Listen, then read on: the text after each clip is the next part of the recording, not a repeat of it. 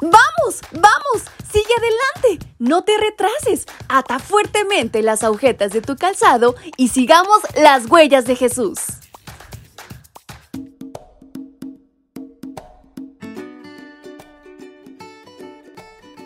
Muy buenos días mis pequeños y grandes, ¿cómo están en esta mañana? Su amiga Fabi les acompaña nuevamente, esperando se encuentren muy bien, pero sobre todo estén comenzando el día con la ayuda y la mano de Dios. En este 23 de mayo hay una gran reflexión por aprender. ¿Quieren saber de qué se trata? Pues vamos, no se la pierdan. Y nuestra reflexión lleva por título El profeta verdadero.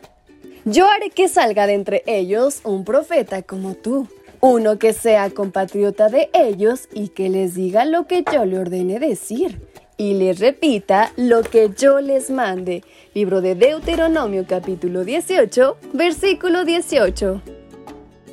En muchas personas existe el interés, pero también el peligro de buscar profetas. Y esto solamente para satisfacer su curiosidad en cuanto al futuro. De esta forma, muchos videntes o mediums se han vuelto millonarios, desde personas que pretenden leer la mano en alguna sencilla comunidad hasta personajes famosos por los medios de comunicación. Pero ¿sabes qué impulsa a las personas a consultarlos? Realmente es la curiosidad o el temor. Ciertamente hay pronósticos que se pueden dar con base en evidencias científicas y probabilidades en las cuales no hay maldad.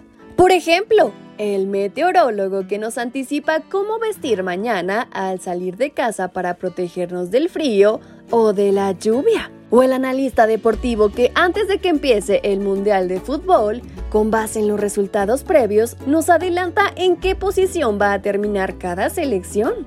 Sin embargo, la Biblia condena buscar respuestas en el hombre a lo que Dios ya reveló en su palabra.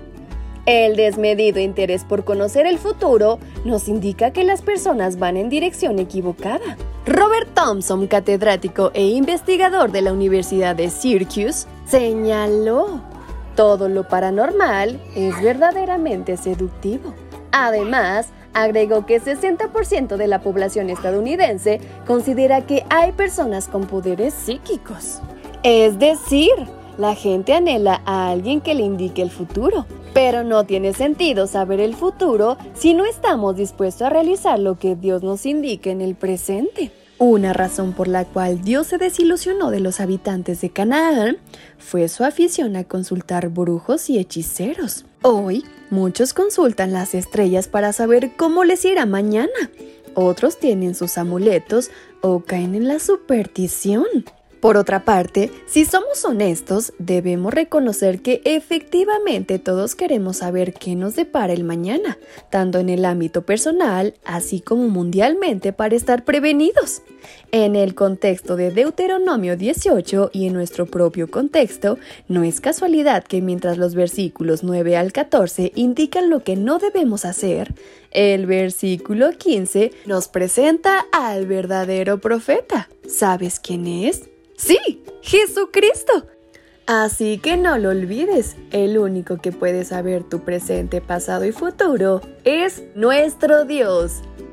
Y con estas palabras en mente es como nos despedimos de nuestra reflexión. Su amiga Fabi les envía un fuerte y muy caluroso abrazo hasta donde quiera que se encuentren.